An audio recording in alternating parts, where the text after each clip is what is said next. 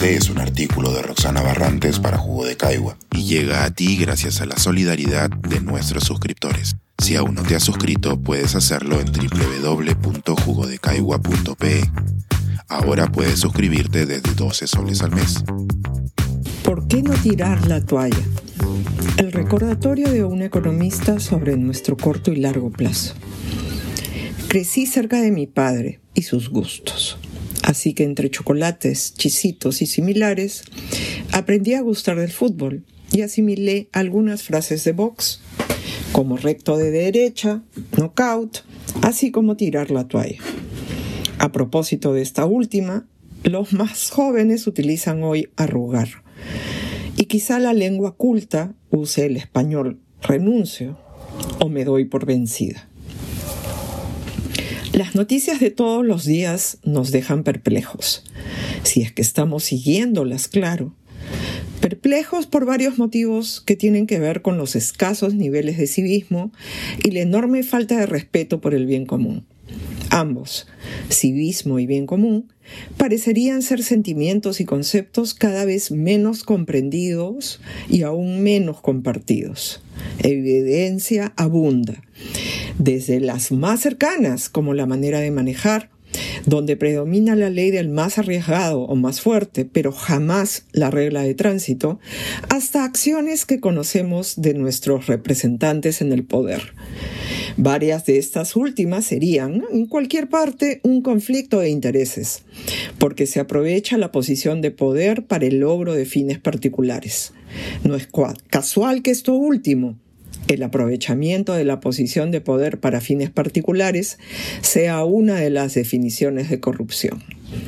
Entonces, lector, lectora, resulta que todos los días estamos al frente de la disyuntiva. ¿Sigo al tanto de lo que está pasando? ¿O evito ver o escuchar noticias y enterarme, de tal modo de cuidar mi salud mental en la mejor aplicación de tirar la toalla? Varios queremos optar por esto último y algunos ya lo hicieron. El problema es que tiene un costo muy alto, ya que renunciamos a ser parte de la toma de decisiones para cambiarlo.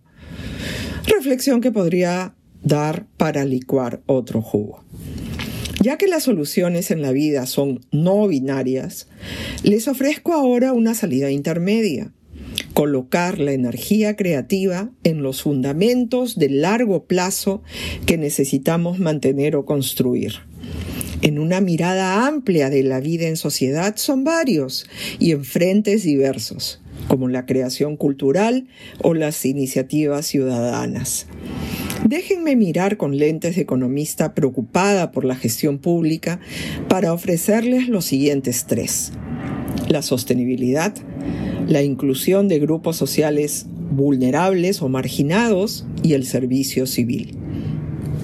Hoy me concentro en el tema del servicio civil, cuya construcción en el Perú está a cargo de servir una entidad pública. Tenemos varios ejemplos recientes de su importancia para cuidar la gestión pública y que el esfuerzo de reconstrucción futura sea el mínimo posible. Les recuerdo uno, la existencia de descripción de puestos en el sector público. Esto es particularmente relevante para las posiciones de toma de decisiones. En la primera parte de este quinquenio salieron a la luz muchos casos de personas propuestas para ocupar cargos públicos que no cumplían con el perfil requerido para el puesto. Sin esos perfiles o descripción de puesto, me atrevo a afirmar que la situación de la administración pública peruana sería peor en la actualidad.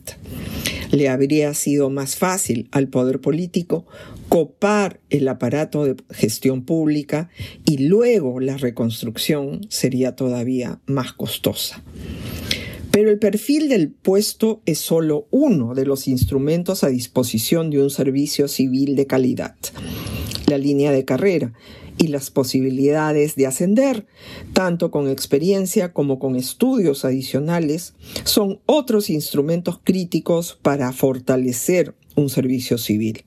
Claro ejemplo de ello es el Servicio Diplomático del Perú, donde cada joven va forjando una hoja de servicios que le permite proyectar su desempeño profesional a largo plazo. La proyección a largo plazo, a su vez, contribuye a sostener una perspectiva de servicio consistente con decisiones tomadas sobre la base de evidencia y gestión del conocimiento y con una mirada que trasciende la ganancia inmediata. Este es, pues, un motivo por el cual no debemos tirar la toalla. Pensar, escribir, editar, grabar, coordinar, publicar y promover este y todos nuestros artículos en este podcast cuesta y nosotros los entregamos sin cobrar. Contribuye en www.jugodecaigua.pe barra suscríbete y de paso envía como suscriptor nuestras reuniones editoriales.